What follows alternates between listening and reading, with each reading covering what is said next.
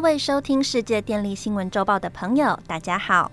美国清洁能源协会 （ACP） 成立于二零二一年初，拥有七百五十家再生能源公司会员。协会致力于透过建制快速增长、低成本且可靠的电力，来实现国家安全及达到经济和气候目标。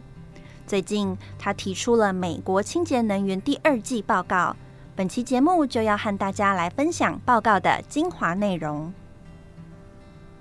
第一，美国整体清洁能源项目已回升，其中储能的成长幅度最大。虽然二零二三年第一季受到供应链吃紧和电网并联速度慢、等待时间长等不利因素的影响，导致建制进度缓慢，但第二季洁净能源建制速度已明显回升。包含太阳能、风力、储能加总起来，共有五千两百一十八 megawatt 的建制量，仅次于二零二一年同期的七千一百八十九 megawatt。目前，太阳能、风电加上储能，累积已有约九点四 gigawatt。第二季太阳能新增装置容量达到两千七百四十 megawatt，电池储能新增装置容量达到一千五百一十 megawatt。陆域风电新增装置容量则达到九百六十八 megawatt。以今年第二季与去年同期进一步比较，其中风电装置容量实质下降百分之二十四，太阳能装置容量则保持相对稳定，仅下降了百分之一。增量主要是因为电池储能呈现百分之三十二的惊人成长率。在电缆方面，第二季陆域风机电缆较去年同季短少百分之六，太阳能电缆安装量成长百分之十六居次，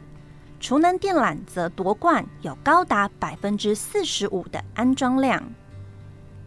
截至第二季末，美国四十五个州共有四百七十六个清洁电力项目正在建设中。整体而言，美国清洁电力装置容量已累积超过两百三十七 gigawatt，这足以为六千三百万个美国家庭提供电力。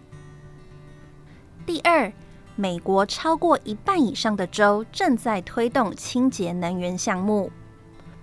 若以地区来看，在二零二三年第二季安装新清洁能源项目的二十九个州当中，有四个州的装置容量超过五百 megawatt，十三个州的装置容量超过一百 megawatt，十六个州的装置容量超过五十 megawatt。加州在今年第二季位居榜首，清洁能源新增容量为八百六十七 megawatt。紧跟着在后的是德州，以七百二十七 megawatt 的装置容量排名第二，密西根州则排名第三。装置容量为五百三十七 megawatt。若以目前正在营运中的清洁能源容量来看，德州以五万五千九百九十五 megawatt 位居全国之首。在风力方面，它也处于领先地位；在太阳能和电池储能方面，则排名第二。但若以今年截至目前为止的清洁能源装置容量而言，佛罗里达州以一点五 gigawatt 的装置容量领先，其次是德州的一点四 gigawatt，以及加州的一点一 gigawatt。储能电缆方面，则由加州带头，有九千两百三十五 megawatt 正在开发中，德州则排名第二，储能容量为三千七百五十一 megawatt。第三，储能项目快速增长原因分析。美国在二零二二年底电网及储能数据显示，只有九 gigawatt，相当于两万五千 megawatt hour 的电量。目前则已经累计完成十一 gigawatt，相当于三万一千零六十六 megawatt hour 的电量。过去两年正在开发的电池储能容量增加了一倍之多。目前正在开发的储能项目高达两百六十个，其中混合项目仍为大宗，占开发中储能容量的百分之五十六，但低于二零二二年底的近百分之七十。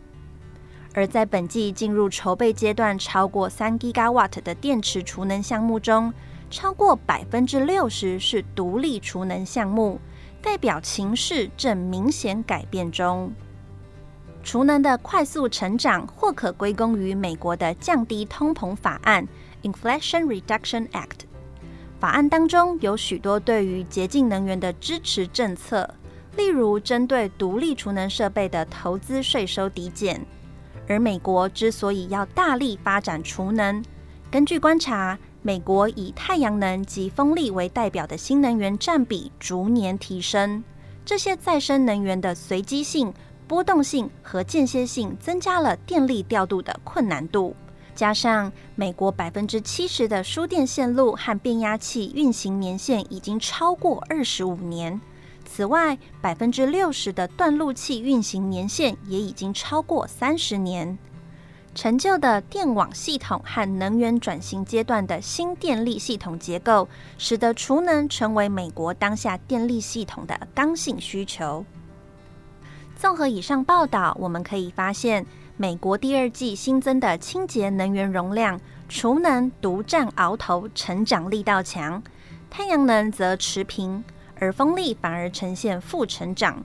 因此美国的降低通膨法案虽然提供整体清洁能源大力多，但太阳能及风力的成长与否仍受到供应链及并网速度等因素影响。至于储能，并无太多外在干扰因素，所以蓬勃发展。预期未来随着储能技术的进步，成本逐渐降低，搭配政府政策持续引领并提供足够诱因，相信美国的储能市场在不久的将来会迎来爆发性的增长。以上是本周世界电力新闻周报的整理报道。国际上的电力大小事，我们会持续密切关注，并且跟大家分享。若喜欢我们的频道，欢迎与好朋友分享哦。我们下周再会。